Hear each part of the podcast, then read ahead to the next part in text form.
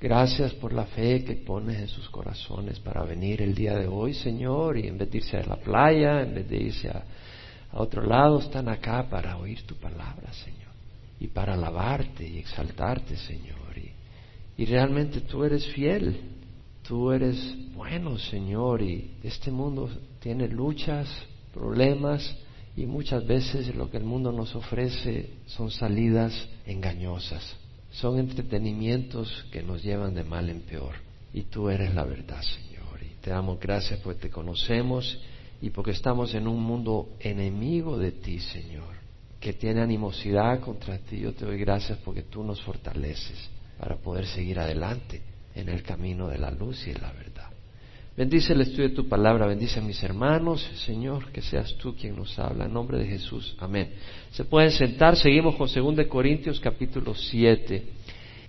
Entonces vimos como Pablo en los capítulos 4, 5 y 6 está hablando de su ministerio de cómo él conduce su ministerio y qué era lo que lo motivaba. Por ejemplo, en el capítulo 5 dice, el amor de Cristo nos apremia, habiendo llegado a esta conclusión que uno murió por todos, por consiguiente todos murieron, y por todos murió para que los que vivan no vivan para sí, sino para aquel que murió y resucitó por ellos. Pablo hablaba de lo que lo movía.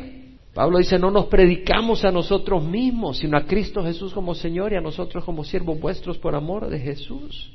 Eso era lo que motivaba a Pablo. Era Cristo, predicar a Cristo. Y hablaba de que ese conocimiento de la gloria de Dios en la faz de Cristo que teníamos, ese conocimiento que hemos recibido, que ha resplandecido en nuestros corazones, es en vasos de barro, para que la extraordinaria grandeza del poder no sea de nosotros, sino de Dios. Y Pablo habla afligidos en todo, pero no abandonados, perplejos pero no desesperados, perseguidos pero no abandonados, afligidos de todo pero no agobiados, ahí dice, afligidos de todo pero no aplastados, es lo que quiere decir realmente, afligidos en todo pero no aplastados, perplejos por tanto problema pero no desesperados, es decir, no desesperados de que tiro la toalla, pero sé que Dios es fiel hasta el fin derribados, pero no destruidos. Y Pablo habla de estas cosas, él comparte su corazón. El versículo 12 del capítulo 5 dice, damos la oportunidad de estar orgulloso de nosotros para que tengáis respuesta para los que se jactan en las apariencias y no en el corazón. Había gente que se jactaba en las apariencias, habían predicadores que realmente su carta de presentación era la apariencia, la elocuencia, no era el corazón de ellos, no era Cristo en ellos sino que cosas externas. Pablo habla de su vida, de las aflicciones, las privaciones, las angustias en el capítulo 6. Entonces Pablo ha hablado de su ministerio y luego en el capítulo 7, versículo 2 dice, aceptadnos en vuestro corazón. A nadie hemos ofendido, a nadie hemos corrompido, de nadie hemos tomado ventaja. No hablo para condenaros, porque he dicho antes que estáis en nuestro corazón para morir juntos y para vivir juntos. Y es importante tomar estos versículos en el contexto de capítulo 6, versículo 11 y 12, donde Pablo dice, nuestra boca, oh Corintios, os ha hablado con toda franqueza, nuestro corazón se ha abierto de par en par no estáis limitados por nosotros, sino que estáis limitados en vuestros sentimientos. Ahora bien, en igual reciprocidad, os hablo como a niños, vosotros también abrid de par en par vuestro corazón. Estamos conectando esos versículos porque están conectados en el tema, en el corazón de Pablo. Y vemos que Pablo dice en el versículo 11, os he hablado con toda franqueza. Pablo le habla con franqueza, como con una familia, que hablas con franqueza y dice, nuestro corazón se ha abierto de par en par. O sea, como un padre le habla a su hijo, que abre el corazón, pero ellos no habían abierto el corazón a Pablo. Sí estaban oyendo sus enseñanzas, pero a Pablo no le habían abierto el corazón. ¿Qué cosa? Y Pablo dice, no estás limitado por nosotros. Es decir, yo he abierto mi corazón a ustedes, dice Pablo, pero ustedes están limitados en sus sentimientos. Ustedes no me han respondido con el corazón. Me han respondido con el oído, pero no con el corazón, dice Pablo. Ahora bien, en igual reciprocidad os hablo como a niños. Vosotros también abrid de par en par vuestro corazón. Y en el versículo 2 del capítulo 7, Pablo dice, aceptadnos en vuestro corazón.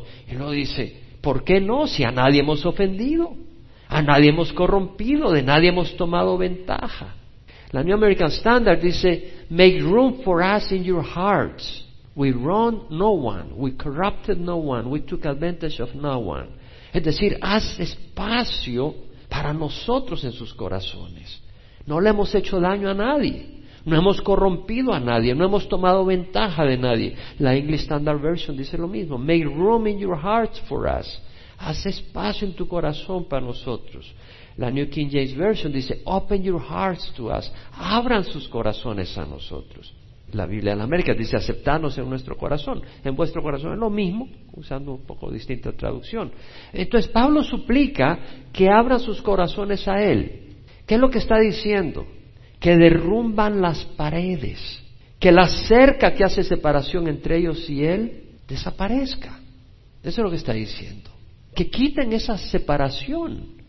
En tu casa pones cerca, o sea, a veces vemos en las casas tienen una cerca. ¿Por qué? Para que no entren los perros del vecino al jardín. O los niños vecinos vienen de la escuela y van corriendo y patean las flores y todo. No, pones una cerca.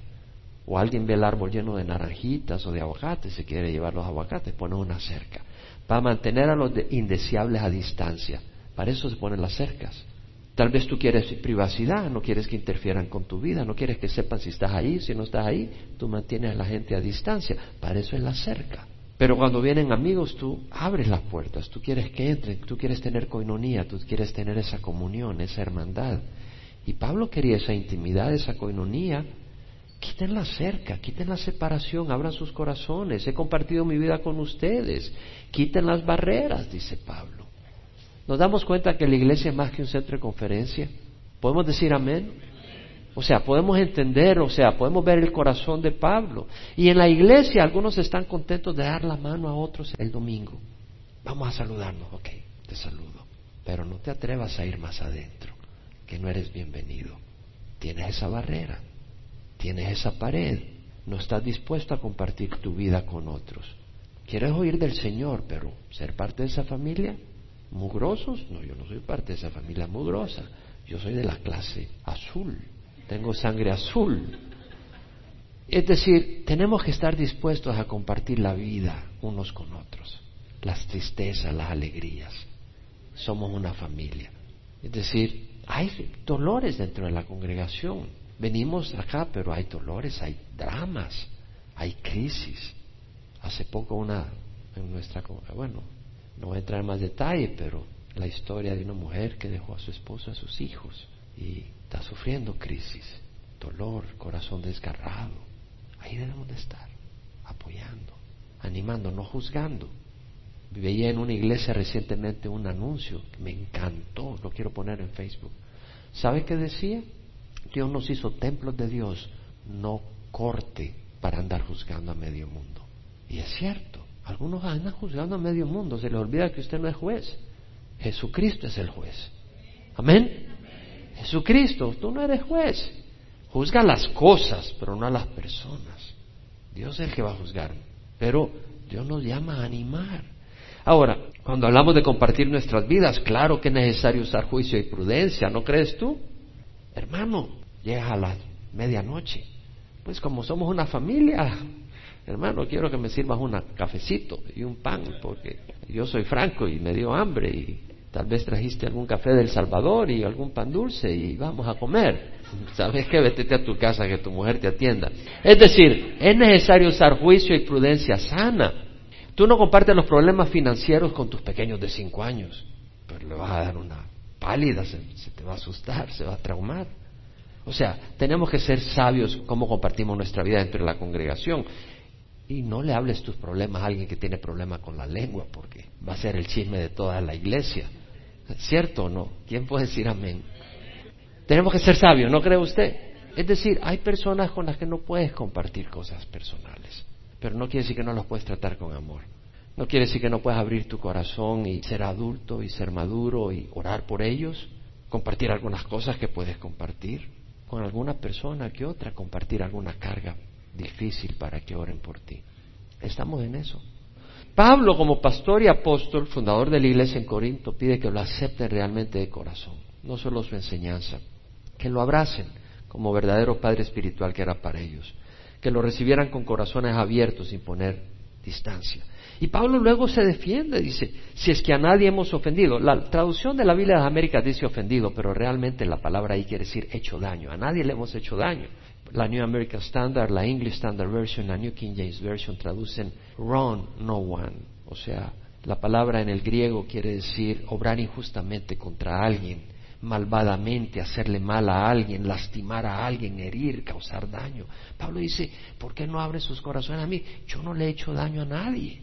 Ahora, la palabra no es ofender, sino hacer daño. Sin embargo, le voy a decir algo. Ya que aparece la palabra ofender ahí, a nadie hemos ofendido, yo le voy a decir algo. La palabra de Dios a veces ofende.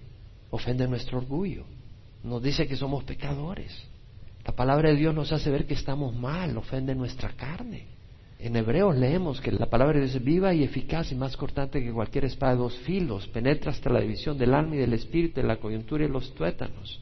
No hay cosa creada oculta a la vista de los ojos de aquel ante quien tenemos que dar cuentas. Todas las cosas están desnudas y el descubierto a los ojos de aquel a quien tenemos que dar cuenta. Entonces la palabra de Dios revela cosas que están mal. Pero cuando tú vas donde un médico y él te muestra que estás mal, tú le das gracias porque te va a dar medicina, ¿no crees? Y te alegras que bueno, me descubrí algo malo y a tiempo para darme medicina. De la misma manera, la palabra de Dios nos hace ver que estamos mal. Ahora, si tú eres orgulloso y tú quieres que, que estés en un pedestal, la palabra de Dios no te va a poner en un pedestal.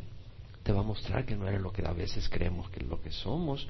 Y Dios nos revela eso, pero es para sanarnos, para limpiarnos. La palabra de Dios nos puede ofender.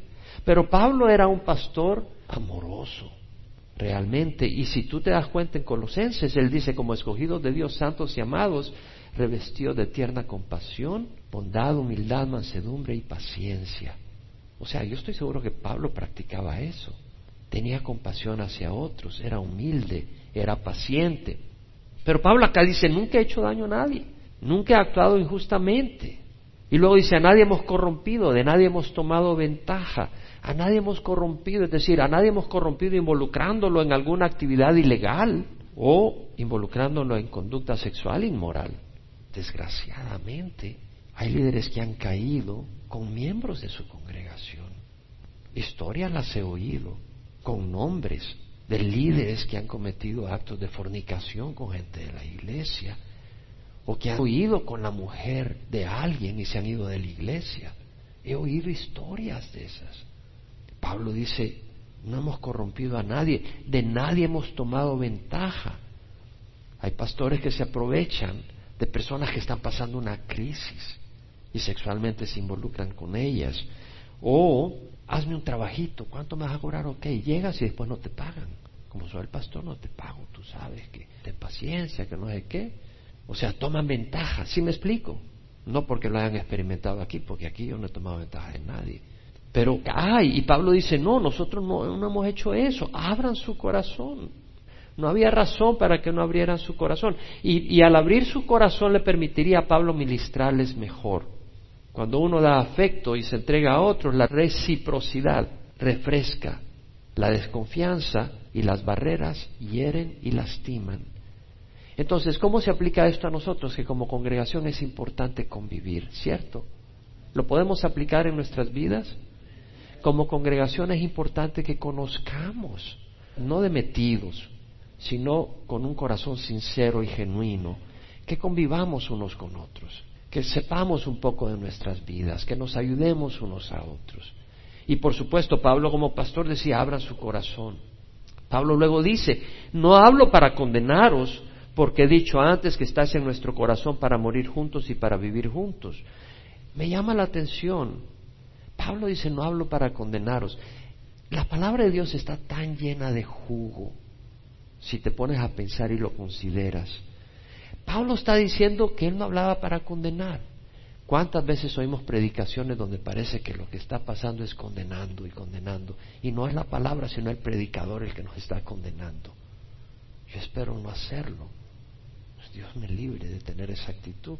¿Sí me explico? Y a veces yo me impaciento y a veces me frustro, pero Pablo acá no va en ese espíritu. Él sufre que los corintios no le habían abierto su corazón ampliamente.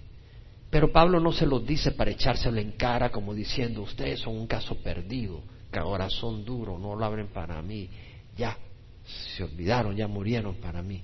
No, Pablo no lo dice en ese espíritu. Qué interesante, ¿no? Pablo le está diciendo esto para hacerlo reflexionar, para que corrijan su actitud, para mejorar la relación y sanarla. Pablo los amaba. La iglesia de Corinto fue una iglesia ingrata con Pablo. Lo consideraban que no era impresionante, que sus cartas eran severas, pero que él no era impresionante y su lenguaje era común. Muchos dudaban que fuera un apóstol, porque habían otros que eran más impresionantes en su apariencia y su elocuente de su lenguaje. Y Pablo los amaba y les dice, como he dicho antes, estáis en nuestro corazón para morir juntos y para vivir juntos, porque he dicho antes, Pablo ya le había dicho antes a la iglesia de Corintio cómo estaba comprometido él con ellos. Y acuérdese que Pablo no solo estaba ministrando a la iglesia de Corintio, Pablo fundó la iglesia de Corintio en el segundo viaje misionero, pero ¿dónde escribió Primera de Corintios? En Éfeso. Pablo estuvo ministrando en Éfeso dos años y medio. En Corinto estuvo un año y medio. Pero no solo en Éfeso. Pablo se preocupaba por la iglesia de Antioquía, de donde salió en los viajes misioneros. Pablo anduvo por toda Asia ministrando. Pablo anduvo en Macedonia ministrando por todos lados. O sea, no podía estar en todas partes. Él sabía que eso solo podía ser Dios. Pero él tenía esa carga por la iglesia en Corintio. Tenía esa preocupación. Y Pablo les dice, no hablo para condenarlos, he dicho antes que estás en nuestro corazón para morir juntos y para vivir juntos. Ese era el amor de Pablo. Pablo lo había dicho antes, antes les había expresado ya su amor y su compromiso. Y a veces es necesario repetir a las personas que las amamos y que estamos dispuestos a caminar con ellas hasta el fin. Nuestro caminar está lleno de retos, de luchas y batallas. Somos golpeados, experimentamos fracasos. ¿Alguno de ustedes ha experimentado fracasos? Errores costosos. ¿Alguno de ustedes ha experimentado errores costosos? Acusaciones, desprecios. ¿Alguna vez lo ha despreciado a alguien? ¿Cómo refresca que somos amados? Que alguien nos ama de verdad, no para tomar ventaja. Que alguien está dispuesto a caminar con nosotros hasta el fin. Es bueno reafirmar a nuestros hermanos nuestro afecto y compromiso con ellos. La fidelidad de un amigo es valiosísima. Pero si no abres tu corazón unos a otros, ¿cómo puede haber fidelidad realmente? ¿Cierto? O sea, tiene que haber intimidad para que haya fidelidad. Y vemos que en Proverbios dice 18:24, hay amigo más unido que un hermano. Qué bonito que en Calvary Chapel Emanuel tengamos esas amistades. ¿Cómo se necesitan amigos y hermanos fieles en la iglesia? Hermanos que ven tus errores y fallas, porque cuando tú te abres, van a ver tus errores y tus debilidades, ¿cierto? Pero que aún así te aman en vez de darte la espalda. En Proverbios leemos, fieles son las heridas del amigo, pero engañosos los besos del enemigo. Un verdadero amigo con amor te va a expresar si ves que estás en un camino equivocado. Un verdadero amigo. Fieles son las heridas del amigo, pero profusos los besos del enemigo. Proverbios 17, 17 dice, en todo tiempo ama el amigo y el hermano nace para tiempo de angustia. ¿Quién quisiera que Calvary Chapel Emanuel experimente todo eso? No es cierto. Nosotros no estamos buscando un centro de conferencias. Para eso enciende la radio. Y ahí acostadito en tu cama, escuchas. Pero esto no es un centro de conferencia. Esta es una iglesia en el sentido bíblico, una comunidad donde convivimos. Y Pablo dice, estáis en nuestro corazón para morir juntos y para vivir juntos. Pablo lo llevaba en su corazón, dispuesto a vivir con ellos, que a veces es más fácil morir con alguien que vivir con alguien. A veces yo, con algunas personas, podemos morir juntos, pero vivir contigo, pero ni borracho. Pero Pablo estaba dispuesto para morir juntos y para vivir juntos. Qué gran pastor. Seguía los pasos del buen pastor. En Juan 15:13 Jesús dijo, nadie tiene un mayor amor que este, que uno dé su vida por sus amigos. Vosotros sois mis amigos y haced lo que yo os mando. Jesús dio su vida por nosotros. Pablo estaba dando su vida por la iglesia. En la primera epístola de Juan, el apóstol escribe, en esto conocemos el amor, en que Él puso su vida por nosotros, también nosotros debemos poner nuestra vida por los hermanos. Entonces tenemos que convivir. Este tipo de amor es apropiado una comunión, una hermandad sin esas barreras, sin esas distancias. Y Pablo dice, mucha es mi confianza hacia vosotros. Tengo mucho orgullo de vosotros, lleno estoy de consuelo y sobreabundo de gozo en toda nuestra aflicción. Pues aun cuando llegamos a Macedonia nuestro cuerpo no tuvo ningún reposo, sino que nos vimos atribulados por todos lados, por fuera conflictos, por dentro temores, pero Dios que consuela a los deprimidos nos consoló con la llegada de Tito. Y no solo con su llegada, sino también con el consuelo con que Él fue consolado en vosotros, haciéndonos saber vuestro gran afecto, vuestro llanto y vuestro celo por mí, de manera que me regocijé aún más. Entonces Pablo dice, mucha es mi confianza hacia vosotros, tengo mucho orgullo de vosotros, ya no estoy de consuelo y sobreabundo de gozo en toda nuestra aflicción. Mucha es mi confianza hacia vosotros. Aquí ahí dice su Biblia, dice, mucha es mi confianza en vosotros. Y lo que pasa es que la traducción es un poco complicada.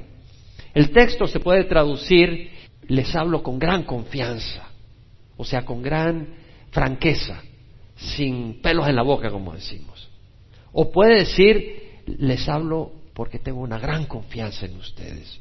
De hecho, la King James y la New King James traducen, Great is my boldness of speech toward you. Grande es mi valentía, mi franqueza de conversación con ustedes. O la New International Version dice prácticamente lo mismo. I have spoken to you with great frankness. He hablado a ustedes con gran franqueza. Se puede traducir de esa manera. La otra manera que se puede traducir es Great is my confidence toward you. Grande es mi confianza hacia ustedes, como la New American Standard o la New Living Translation. I have the highest confidence in you. Yo tengo una gran confianza en ustedes. Bueno, si vemos en 2 Corintios 7, 16, Pablo está hablando que tenía confianza en los corintios. En 7.16 dice, me gozo de que en todo tengo confianza en vosotros. Entonces vemos que realmente Pablo tenía confianza en la iglesia en Corintio. Vamos a aclarar un poco qué quiero decir. Pero esa traducción es válida, porque Pablo, como vemos en el mismo capítulo, está diciendo que él confiaba en la iglesia en los Corintios. Sea lo que sea, sabemos que Pablo hablaba con gran franqueza. No andaba con pelos en la lengua, hablaba con amor, con discreción, sabiduría, pero hablaba con franqueza, no era hipócrita, no andaba con doble lenguaje. Y por otro lado, vemos de que él tenía confianza en la iglesia de Corintio. Ambas cosas eran ciertas. Cuando decimos que tenía confianza en la iglesia de Corintio, lo que quiero decir no es confianza a la manera del mundo, sino confianza en que ellos iban a seguir progresando, que Dios estaba trabajando en ellos y continuaba transformándolos. Acuérdense que según de Corintios capítulo 3 dice nosotros todos con el rostro descubierto, contemplando como en un espejo la gloria del Señor, estamos siendo transformados en su imagen de gloria en gloria como por el Señor, el Espíritu. Pablo está diciéndole a los de Corintios, nosotros todos, con el rostro descubierto, contemplando como en un espejo, la gloria del Señor, estamos siendo transformados en su misma imagen. O sea, Pablo sabía que la iglesia de Corinto estaba siendo transformada. Él tenía esa confianza porque el que estaba haciendo la obra era el Espíritu Santo. Entonces él tenía esa confianza, esa era la confianza que tenía en ellos. Pero esa confianza brota también de una relación de amor. ¿Por qué? Porque Pablo amaba a la iglesia en Corintio y ese amor expresa esperanza en, el objeto de ese amor. Acuérdese que una de las definiciones de amor que nos da Pablo es que el amor todo lo sufre, todo lo cree, todo lo espera, todo lo soporta. Todo lo cree, todo lo espera. Sí, yo creo que Dios está trabajando en ti. Sí, yo espero que Dios va a terminar haciendo la obra en ti. Es ese amor que tenía Pablo a la iglesia de Corinto. Y sus oraciones obviamente acompañaban ese, ese sentir. Entonces Pablo dice, tengo mucho orgullo de vosotros. Se sentía orgulloso. No se avergonzaba de ellos. Los veía como una obra hermosa de Dios en progreso. No, Dios no había terminado con ellos. Pablo los tenía que exhortar. Pablo los tenía que medio regañar más de alguna vez. Pero sabía que era parte del proceso que Dios estaba trabajando con ellos. Pablo mismo habla de que somos hechura de Dios. En Efesios dice, somos hechura suya, creados en Cristo Jesús para hacer buenas obras, las cuales Dios preparó de antemano para que anduviéramos en ellas. Pablo habla que somos hechura de Dios, somos hechura suya, creados en Cristo. entonces Pablo se da cuenta que la obra en la iglesia de Corintio era la obra de Dios, como la obra en Calvary Chapel Emanuel, es la obra de Dios en nuestras vidas, en la medida que lo permitimos, ¿no? pero es la obra de Dios. Y Pablo dice, lleno estoy de consuelo y sobreabundo de gozo en toda nuestra aflicción. Entonces Pablo empieza aquí a hablar ahora del consuelo que le trajo Tito. ¿A qué me refiero? Bueno, Pablo había salido huyendo de Efesios cuando el tumulto de los plateros, después de dos años y medio de estar ministrando. Entonces tuvo que salir sin un plan organizado, salió corriendo. Y luego decidió no ir directamente a Corintio porque se acuerda que después de escribir primero Corintio, él hizo un pequeño viaje a Corintio para exhortar a la iglesia por algunas cosas que estaban mal. Pero fue un viaje difícil, duro, donde Pablo llegó a corregir. Y luego regresó a Éfeso y las cosas no se habían resuelto y Pablo escribe una carta dura, severa, y la manda con Tito. Y Pablo quería saber si la carta que había mandado con Tito había traído respuesta, había tenido resultado. No quería ir a Corinto sin antes saber eso. Entonces Pablo se va a Troas y en Troas no encuentra a Tito, que es en la costa oeste de lo que es Turquía. Y cuando no encuentra a Tito se embarca hacia Macedonia. Y en Macedonia no está Tito, pero Tito llega. Y cuando Tito llega, le cuenta que la iglesia se ha arrepentido, que la carta ha tenido fruto y que recibieron a Tito con temor y temblor y que se acordaban de Pablo y que habían derramado lágrimas porque se habían arrepentido y que añoraban a Pablo. Y todo eso refrescó a Pablo. Entonces Pablo está diciendo acá, mucha es mi confianza en vosotros, tengo mucho orgullo de vosotros, sobre todo en base a lo que le había venido a decir Tito. Y por eso escribe 2 Corintios desde Macedonia. Pablo dice, tengo mucho orgullo, lleno estoy de consuelo y sobreabundo de gozo en, toda nuestra aflicción. Sobreabundo de gozo, lleno estoy de consuelo. El arrepentimiento en la iglesia de Corinto había traído consuelo a Pablo. La sensibilidad y la humildad había traído consuelo a Pablo. Consuelo. Consuelo. Pablo necesitaba consuelo. Ah. Y abundante consuelo. Bálsamo reconfortante, alivio y desahogo sobreabundo de gozo, le daba alegría a Pablo. El corazón de Pablo estaba refrescado. Juan, apóstol de Jesús, se regocijaba cuando la gente caminaba con el Señor. En la segunda epístola de Juan dice, mucho me alegré al encontrar a alguno de tus hijos andando en la verdad, tal como hemos recibido mandamiento del Padre. Al apóstol Juan, cuando alguno caminaba rectamente, le alegraba a Juan. En tercera de Juan 1.4 dice, no tengo mayor gozo que este, oír que mis hijos andan en la verdad. Y realmente cuando, si tú eres un padre cristiano, más importante que tu hijo tenga as en la clase, aunque es bueno, es que realmente camine con temor a Dios y busque a Dios. Si tú tienes un hijo de 12 años y tal vez tiene ves y ses, pero lo ves en las noches leyendo la Biblia, qué bendición. Es decir, toca el corazón y alegra a un padre que ama al Señor. Pero Pablo dice, lleno estoy de consuelo y sobreabundo de gozo en toda nuestra aflicción. La palabra aflicción ahí es flipsis, ya lo hemos mencionado, quiere decir tribulación, problemas, angustias, persecución. Quiere decir presiones, como cuando presionas madera con madera para hacer un sándwich ahí. Los arquitectos ahí saben de eso. Pablo estaba presionado por todos lados, lleno de tribulaciones. ¿Te has sentido presionado a veces? Pablo estaba afligido, lleno de tribulaciones. ¿Te has sentido alguna vez afligido y lleno de tribulaciones? Sí. ¿Y sabes qué? Vas a entender a lo que estoy diciendo. Pablo no buscaba alivio en el pecado. Porque cuando estás presionado, muchos pastores vayan ahí cuando están bajo el fuego, cuando están bajo la presión. Se van por una válvula de escape en el mundo. Y no solo pastores, muchos cristianos se tiran al suelo, tiran la toalla cuando están en la mera presión. ¿Y qué es lo que hacen? Hacen cosas mundanas. ¿Sabes lo que estoy hablando? Exactamente. Pero Pablo no. Pablo buscaba alivio no en el pecado, sino se refrescaba en el fruto espiritual de las ovejas del rebaño. Entonces Pablo realmente la pasó difícil. Dice, sobreabundo de gozo en toda nuestra aflicción. Pues aun cuando llegamos a Macedonia, nuestro cuerpo no tuvo reposo. Como mencioné, Pablo había salido huyendo. No es fácil tener que huir por tu vida, donde has estado ministrando dos años y medio. Y, acuérdate que no fue en carro, no fue en carro de Éfeso a Troas. Y son 175 millas, casi 300 kilómetros. Fue caminando.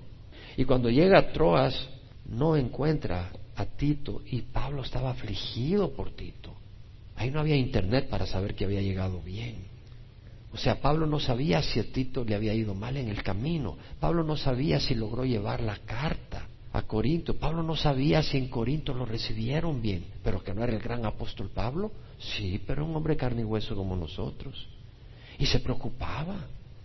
Y se preocupaba porque no había oído hablar de Tito. Y Dios no le dijo, no te preocupes Pablo, Tito llegó bien y le fue bien en todo. No, el Señor no le dijo nada de eso.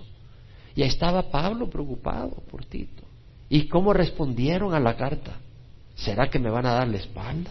¿Se van a tirar a líderes falsos? Pablo estaba afligido. Y luego en Macedonia, porque va a Macedonia, se embarca en Macedonia y había naufragios, peligro de naufragio, peligro de ladrones. Y llega a Macedonia, que había persecución. Macedonia era un lugar de persecución. Y Pablo lo empiezan a perseguir, ahí empieza a tener luchas. Nos vimos atribulados por todos lados, por fuera conflictos y por dentro temores, conflictos por fuera y por dentro temores. ¿Y sabe cuál es la palabra que usa el griego? Fobos, de ahí viene fobia. Pablo estaba afligido, humano de carne como nosotros. Pero Dios que consuela a los deprimidos, nos consoló con la llegada de Tito. Pero Dios que consuela a los deprimidos, Pablo estaba deprimido. ¿Te das cuenta que está hablando esto Pablo?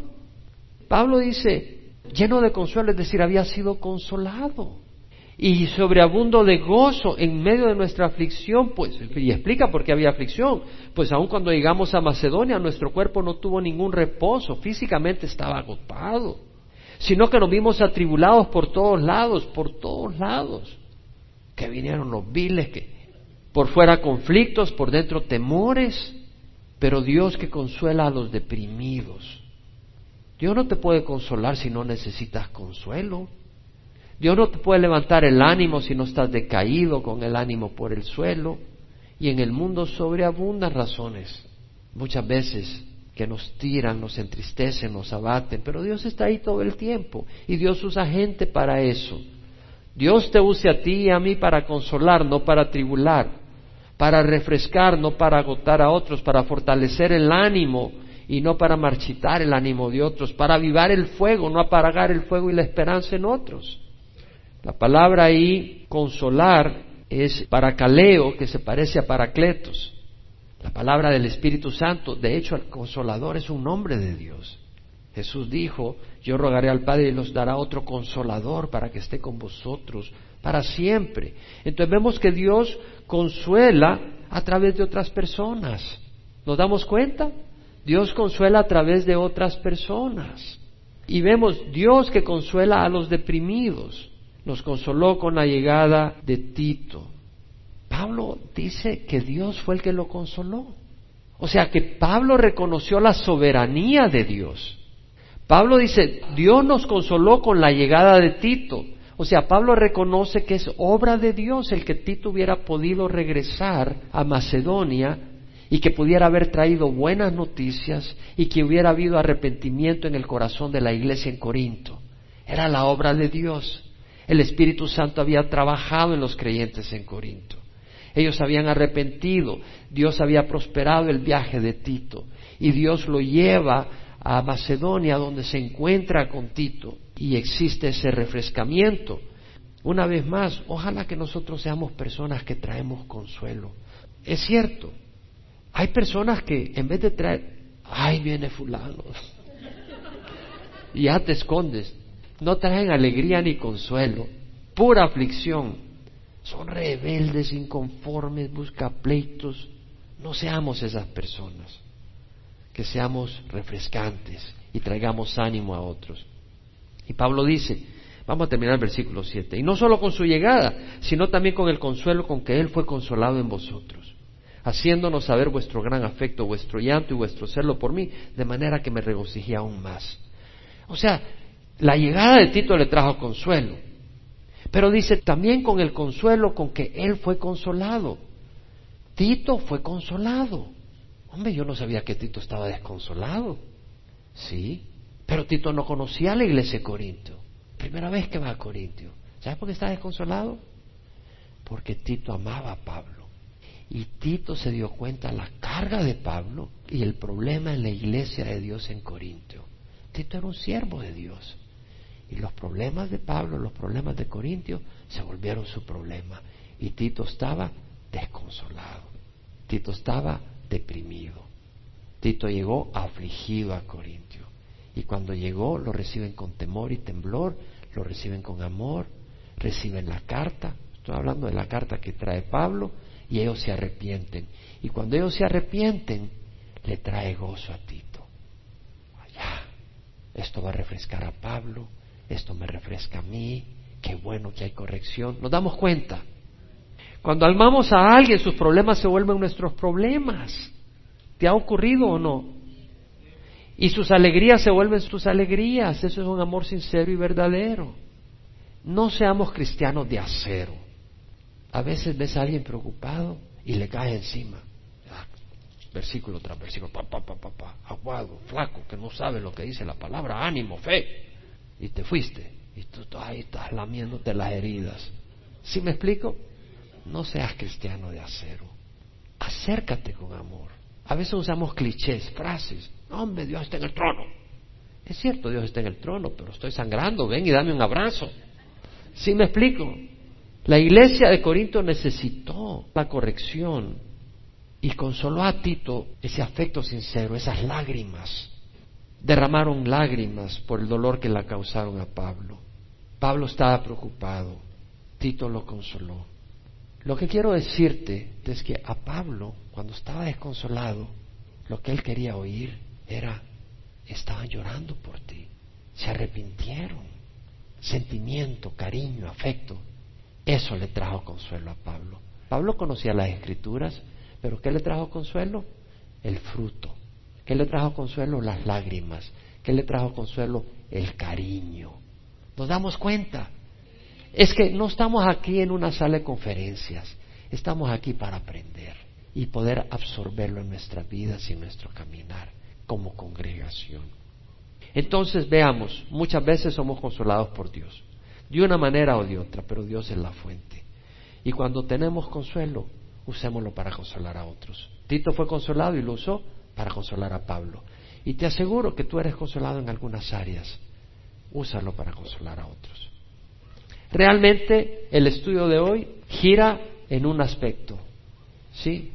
¿En qué gira el estudio de hoy? Amén. Y no solo interesarse, sino el abrir el corazón unos a otros.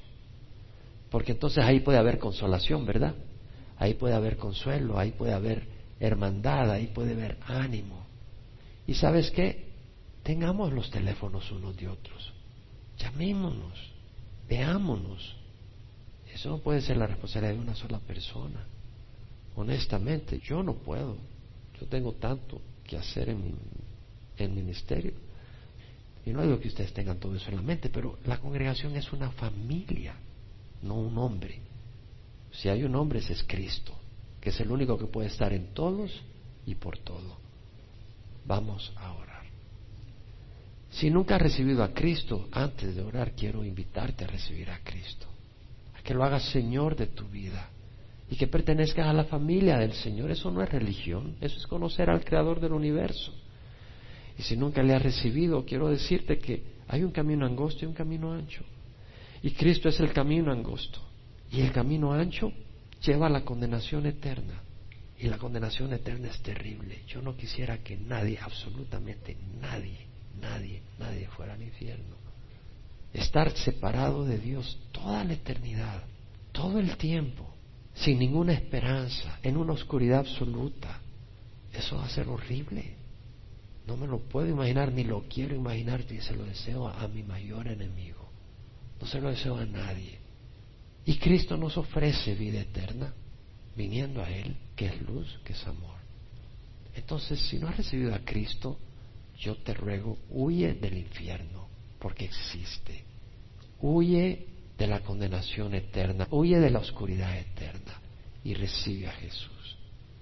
Pídele perdón por tus pecados, ora conmigo, vamos a orar y lo recibes como Señor de tu vida.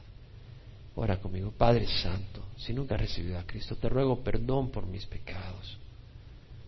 Hoy creo en Jesús como Señor y Salvador de mi vida. Creo que derramó su sangre en la cruz por mis pecados y hoy lo recibo como Señor de mi vida. Gracias Señor por recibirme y dame tu Espíritu Santo para caminar en rectitud y hacer tu voluntad. En nombre de Jesús. Amén. Y ahora, Padre, te oramos y te levantamos a esta congregación para que tú la bendigas y nos des un espíritu de armonía, un espíritu de hermandad, un espíritu de amor, donde tengamos el corazón abiertos unos a otros, no para criticar, no para chismosear, pero para edificar y bendecir y animar. Y te doy gracias por esta congregación, Señor.